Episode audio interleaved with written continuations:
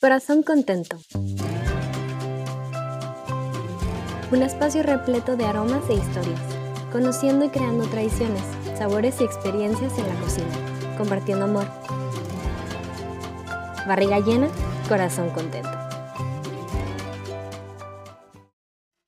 Corazón contento es platicar de las historias en la cocina, qué significa desde el corazón poder preparar una comida para nosotros mismos, para alguien especial, en casa o en un restaurante. Y también es reunir eso bonito de la vida que está presente en la cocina, como lo es la amistad. Hablando de amistad, el día de hoy me acompaña una gran amiga con la que he compartido tanto. He compartido viajes increíbles que nos han acercado, que hemos pasado de todas las historias tan divertidas. Hemos compartido sustos a las 3 de la mañana, amigos en común en la carrera, porque aparte compartimos carrera, compartimos pasiones, compartimos el gusto por la cocina también. Esto es lo que nos une el día de hoy en Corazón Contento, nuestro gusto por la cocina. Y ella es Carolina Hernández Calva. Bienvenida, Caro. Me encantaría saber, hablando de la cocina, específicamente porque tú y yo compartimos muchísimas cosas,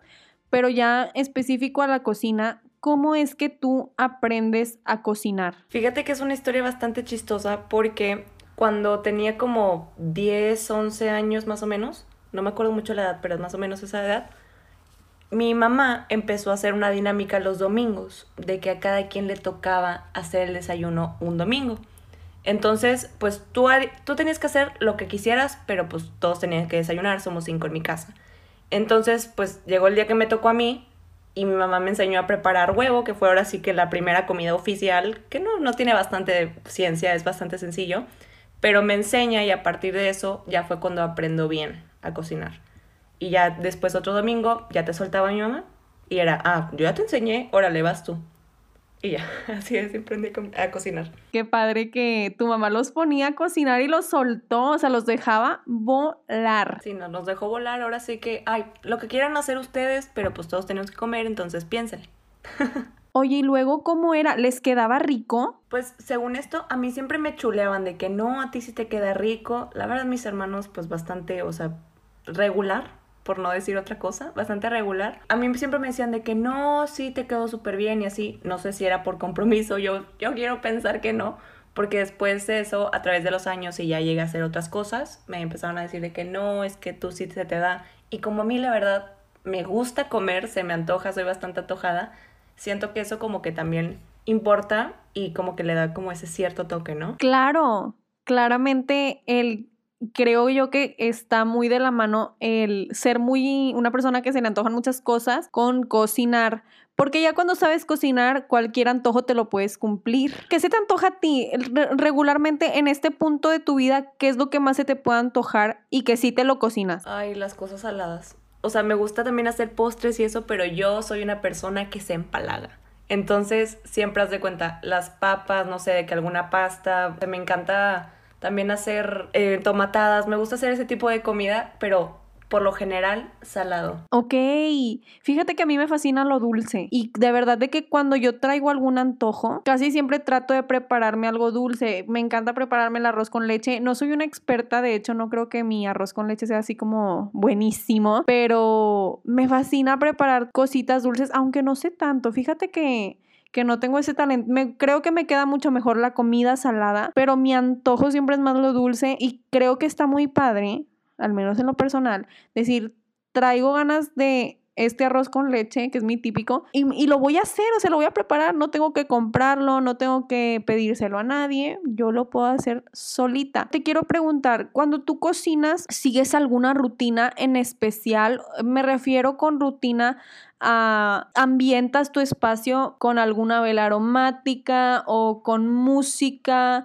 o con alguna serie, a lo mejor ahí al fondo. Fíjate que no, no mucho. O sea, por lo general lo, lo, que me acompaña son mis pensamientos, a lo mejor si tengo algún pendiente voy pensando en eso, o a lo mejor voy pensando en cualquier mensada que se me vaya ocurriendo en el momento, o también, es que me gusta escuchar música cuando cocino, pero de repente siento que cuando traigo los audífonos o algo, hay gente que me quiere hablar o gente que pasa y así, entonces como te interrumpe eso, entonces evito de repente sí, cuando estoy con mi hermano en general, pongo, pongo música en la bocina y pues ahí estamos cantando los dos y así, pero realmente la mayoría del tiempo cuando cocino estoy yo sola con mis pensamientos.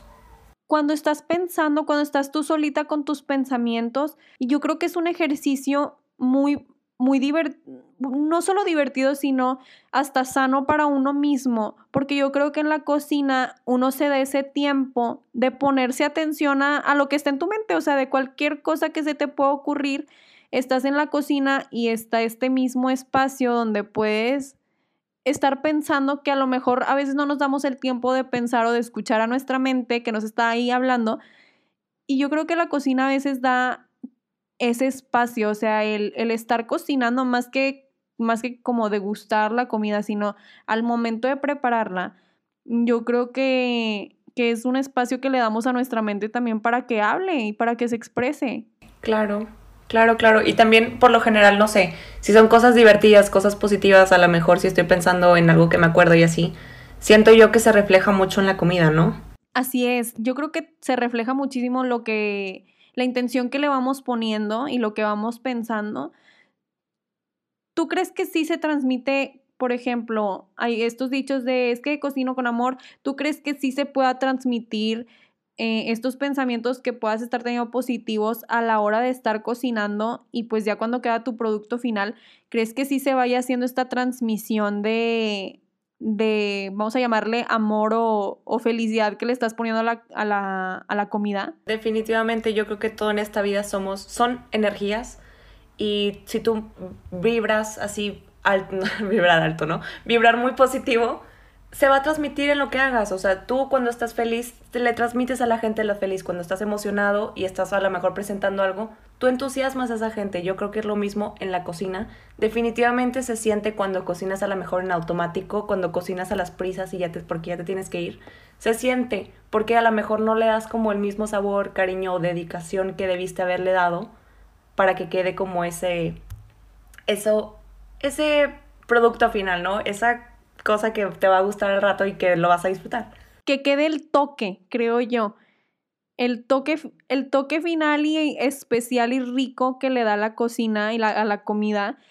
Ese, esa dedicación. Y me encanta que hablaste de dedicación, porque yo definitivamente creo que la cocina es una es un espacio y es un lugar donde hay que estar con todos tus sentidos ahí realmente, o sea, estar prestando atención y estarle dando la, dedicación y, y, y como concentración que se merece. Porque en cualquier momento que te, que te distraes, que te desconcentres, ya se te quemó, ya no le pusiste el ingrediente cuando, cuando a lo mejor más provecho le podías sacar. Y yo creo que yo creo que es importante que en la cocina sí le demos como esa, esa atención. Claro, claro, yo también pienso lo mismo, Mary, y también por lo mismo que a lo mejor la cocina, o sea, es un espacio padrísimo, pero también puede ser un espacio peligroso si no estás al pendiente. O sea, si estás cocinando, no sé, con aceite, es muy peligroso a la hora de estar caliente, a lo mejor algún recipiente de vidrio, los cuchillos, o sea, pienso que la cocina cuando empiezas tienes que acabarlo, no lo puedes como cortar a la mitad en la cocina siempre hay que meterle como que dedicación y siempre cuidado. O sea, obviamente disfrutar, pero también cuidar el espacio en donde estás, ¿no?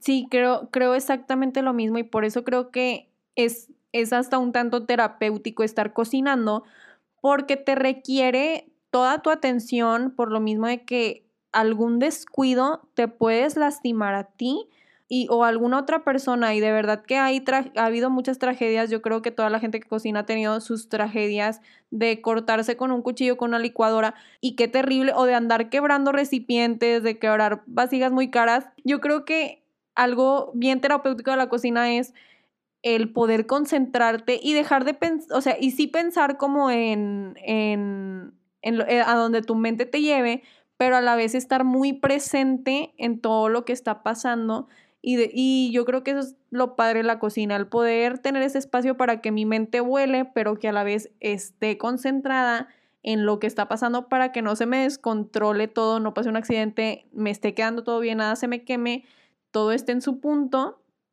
Y creo que es algo muy padre porque es concentrarte en tus pensamientos y ahí estás este, prestándole atención a lo que estás haciendo. Hablando de toda la dedicación que le podemos meter a la cocina, ¿cuál es tu parte favorita al cocinar? ¿Qué es lo que más te gusta de principio a fin? Desde que empiezas, desde que decidiste qué es lo que vas a preparar el día de hoy, ¿cuál es tu parte favorita? Yo creo que cuando ya estás viendo el resultado final. Creo que esa es mi parte favorita porque a lo mejor llegan a algún punto donde no le ves forma, entonces ya como al final estás viendo la forma y dices de que, uff, se ve buenísimo, de que, ay, de que a lo mejor me puede faltar esto, no sé, como ya para darle los toques finales, se me hace que es lo más padre.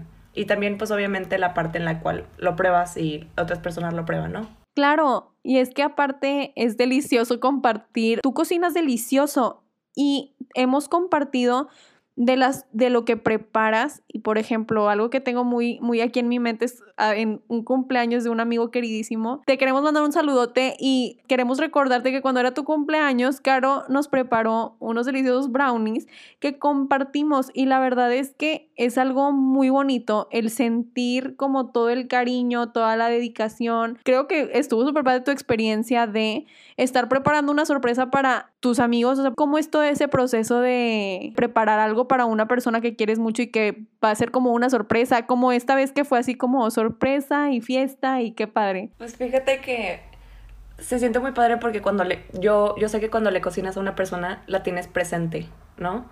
La tienes presente y entonces dices de que, ay, le agrego esto porque creo que le va a gustar, o hago esto porque sé que le va a gustar, como que siempre tienes presente a esa persona porque la quieres, entonces se me hace una, una manera muy padre de, de mostrar afecto a lo mejor no con palabras, así estás demostrando afectos, pero estás comunicando algo no, verbal, no verbalmente, ¿no? Eso es lo que quiero decir.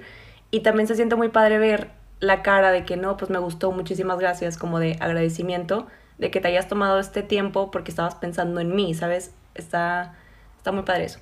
Totalmente, totalmente. Creo que cuando cocinas para alguien, lo más bonito es estar pensando en esos amigos o en, en, tus hermanos o en tus papás o en cualquier persona que sea para la que estés cocinando y estarle poniendo todo ese empeño porque aparte, sí, o sea, es una manera de demostrar lo que sientes por esas personas sin palabras y es, y es bien bonito porque de verdad cuando lo pruebas y sí está hecho con amor, se siente y se prueba totalmente y es delicioso compartir. ¿Tienes alguna comida favorita? Híjole, es que yo soy de las típicas que le entra todo. O sea, por más que a lo mejor lo vea y diga como que, ay, eso no se ve muy apetitoso, le entro. Por lo general me gusta decir de que no, pues lo probé, no me gustó, o que en vez de quedarme las ganas y que me cuenten de que no, sabe muy rico, lo que quieran. Entonces realmente no te puedo decir de que, uff, esta es mi comida favorita porque de repente un día se me antoja esa cosa, pero al otro día se me antoja más la otra, ¿no? Entonces, como que soy muy así, pero lo único que sí le saco la vuelta, por más que he intentado no hacerlo y que, me guste, es la comida dulce entonces por lo general le, doy la vuelta a, a la comida china. Claro, no lo puedo creer. ¿Cómo que no te gusta la comida china? Es deliciosa. Fíjate. Pues nada más probar, o sea, seguir probando a lo mejor, tener este pensamiento de a lo mejor esa vez no sabía rico, la verdad no, no venía tan bueno, como que seguir intentando a lo mejor, ponle tú, porque la verdad, una disculpa, oyentes, no sé, ponle tú que Nicori vende comida china, a lo mejor lo probé de ahí. Entonces a lo mejor en otra tienda, que PF Chang's, ponle tú, sí, sí venden comida china, perdón, una disculpa. Ajá. Sí, suponiendo. Ajá, suponiendo, a lo mejor en PF Chang sí me gusta, ¿sabes? O sea, como que lo intento en mm, diferentes lugares, pero de plano no he atinado, o sea, no, no he podido. Lo bonito de la comida es que para todos hay. Y si no nos gusta algo, habrá otra comida que nos va a encantar. Entonces, pues no hay ningún problema si no te gusta la comida china. Habrá demasiadas cosas deliciosas que, que puedas probar y que te guste también cocinar. Cuando estás cocinando eh, cualquier platillo, ya sea salado, dulce, pero que estás en la cocina, ¿prefieres cocinar sola o acompañada con alguien y por qué? Soy bastante envidiosa con la cocina. O sea, por más grande que esté, no sé si les pasa oyentes. vi un tweet también que dije, me identifiqué bastante, que dice que cuando estás cocinando, la comida se hace, digo, la comida, la, la cocina se hace chiquita y más cuando hay alguien adentro. O sea, Tú en la cocina te tienes que estar moviendo ahí buscando a lo mejor un recipiente, la cuchara, que si el ingrediente, que si no sé qué. Entonces tú estás en, en constante movimiento. Si hay alguien ahí, te estorba ese, ese movimiento y a lo mejor no puedes pasar al lugar donde está. Entonces, sí, la verdad es que sí soy un poco envidiosa con la cocina, pero si están del otro lado ahí platicándome, bienvenidos, qué padre, me encanta platicar, echamos el chal. Simplemente no me estorbes, por favor. Claro, me pasa exactamente igual. Yo no soporto tener a alguien en la cocina. Y una persona muy importante y también por la que empecé este podcast es mi papá. A mí mi papá fue el que me enseñó a cocinar porque él le fascina cocinar y cocina delicioso, pero él tú lo conoces, pero para los que nos oyen, se pueden imaginar a mi papá como un hombre de un metro ochenta y cinco. Entonces, mi papá, cuando está en la cocina, es un hombre gigante. Entonces, me. Ay, no, caro, o sea, yo siento que me estorba, o sea, de verdad, aunque mi papá me esté enseñando una receta, porque pues en mi casa él es el pro, ay, yo quisiera que estuviera del otro lado, o sea, que estuviera del otro lado de la barra porque de verdad para mí también es insoportable tener a alguien ahí. Siento que mi papá ocupa toda la cocina, aunque obviamente no la ocupa, pero yo siento que ya si está él adentro de la cocina conmigo o cualquier persona, siento que la cocina ya está miniatura, que no puedo mover ni un brazo y es algo que a mí me irrita. Entonces yo de verdad que sí prefiero cocinar sola. De hecho tampoco me gusta que haya nadie en la barra. Yo soy bien, o sea, soy exageradamente celosa con la cocina. Me gusta estar totalmente sola. Bueno, depende que esté, obviamente si es un plan de amigos de que vamos a cocinar algo entre todos, ah, no hay problema, y si no me da problema que estemos todos ahí. Pero si estoy cocinando yo en plan de yo estoy cocinando, me gusta estar en total soledad y, y sin compañía de nadie. Me gusta estar sola y, y estar escuchando música o estar escuchando una radionovela, pero que nadie me moleste y que nadie entre, porque de verdad que es molesto tener ahí a la gente rondando. ¿Tienes alguna historia como yo que te estoy contando aquí de mi papá y todo esto que me pasa con él? ¿Tú tienes alguna historia especial que te haya pasado en la cocina? Sí, y la verdad es que aquí me voy a exponer bastante porque creo que ha sido los peores o los momentos más humillantes porque dices, ¿cómo te puede pasar eso? Bueno, hola, me presento, soy Carolina. Te lo juro que si vuelve a pasar, me tengo que comprar un billete de lotería porque... Y lo gano, lo gano porque las probabilidades son mínimas. Bueno, voy a contar. Era el 2016 y yo iba a hacer el pastel de mi papá para su cumpleaños. El festejo iba a ser en casa de mis abuelos, entonces yo ya tenía que empezar hacerlo un poco más rápido. Iba con las prisas porque pues tenía que estar el pastel listo, ¿no? Entonces yo empecé a hacer la masa, y todo, puse a, a precalentar el horno y a la hora de querer agarrar un recipiente para meter la masa y poder meter esa masa al horno, yo buscando entre la cocina había una pila de cosas y hasta arriba había un tortillero de metal. Doña Floja, Doña Las Prisas, quiso agarrar el recipiente que estaba abajo de esa pila y hasta donde arriba, hasta arriba estaba el tortillero de metal. Jalo el recipiente para sacar el recipiente donde quiero meter el pastel y se cae el tortillero de metal, de esos pesadísimos, a mi dedo gordo, pero se cae así, ¡pum! Entonces yo empecé de que eh, a brincar con un pie, empecé a brincar con un pie por toda la cocina de que, au, au, hablé en francés, quién sabe qué cosas dije porque me dolió horrible, o sea, hablé horrible. Y yo, todavía yo, todavía yo de que, ok, relájate porque todavía no estaba empezando a, llorar, empezando a me estaba aguantando del trancazo que me metí. Intenté apoyar el dedo y yo, ok, no está roto, no está roto. Y mi hermano, pues, ¿qué pasó? Que no sé qué. ya le conté, me dijo, eres una mensa, ya sabes. Mi mamá llega y me dice, ¿qué te pasó? Y ya le, le cuento, pero pues obviamente ya con las lágrimas porque no me pude aguantar el dolor. O sea, por más que me lo quise aguantar, no pude. Imagínense un tortillero de metal en tu dedo gordo. descalza, aparte de descalza. Y mi mamá me dice que no seas exagerada, ahorita se te quita. La, la uña se me llenó de sangre. Entonces nada más creímos que hasta ahí. Y pues ya empezamos a ir al pastel, fuimos y a mí me dolía horrible la uña, o sea, me dolía horrible apoyar el dedo, horrible. Y le decía a mi mamá, es que me duele y mi mamá, y que no seas exagerada, no traes nada, o sea, nada más fue el golpe. O sea, pues obviamente te va a doler un tortillero de metal, ¿verdad? Y después de eso fuimos al cine, entonces yo toda la película no la disfruté yo estaba pensando en mi dolor. Regresamos a mi casa y se fue la luz, pero ya era de noche. Se fue la luz, entonces ahí me veías a la doña brincando con un pie por toda la casa porque no se veía nada, estaba todo oscuro. Y al día siguiente me levanto sin poder caminar todavía bien, con el dedo el triple de su tamaño. Sí, me lo había roto. Obviamente le estuve, o sea, mi mamá lo vio y fue que no, pues vamos al hospital. Fuimos, les tuve que contar a los doctores qué me había pasado. Todos se sacaron de onda, todos se rieron de que cómo te pudo haber pasado esto. Ya, pues les conté la risa, la risa y estaba roto. Dios mío. Y ahora sí que esa fecha se quedó una conmemoración al dedo roto cada año y cada cumpleaños. Con el tortillero de metal, o sea, haciendo un pastel. O sea, me rompí el dedo gordo del pie con un tortillero de metal haciendo un pastel. Dijeras tú, bueno, estaba haciendo tortillas. No, estaba haciendo un pastel. Buenísima historia, Caro, me encanta, de verdad. Me, una historia muy única, jamás había escuchado algo similar.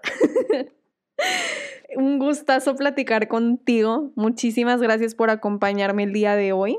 ¿Cómo podemos encontrarte en redes sociales? Me pueden seguir en Instagram como Carolina HDZ CA. Haz de cuenta, al final es una K, pero en vez de la K, pues es una C y una Carolina HDZ CA. Mil gracias por acompañarme el día de hoy de nueva cuenta. Me la pasé súper bonito contigo. Gracias por tu historia, por todo lo que nos contaste, por esta magnífica historia que en su momento te ha de haber dolido en el alma del pie, del dedo roto, pero bueno, divertidísima. Jamás había escuchado algo similar. De verdad que es una historia muy, muy padre, muy loca. Un placer estar con todos ustedes. Los acompañó Meriva Guerra y nos vemos en nuestro próximo programa. Bye bye.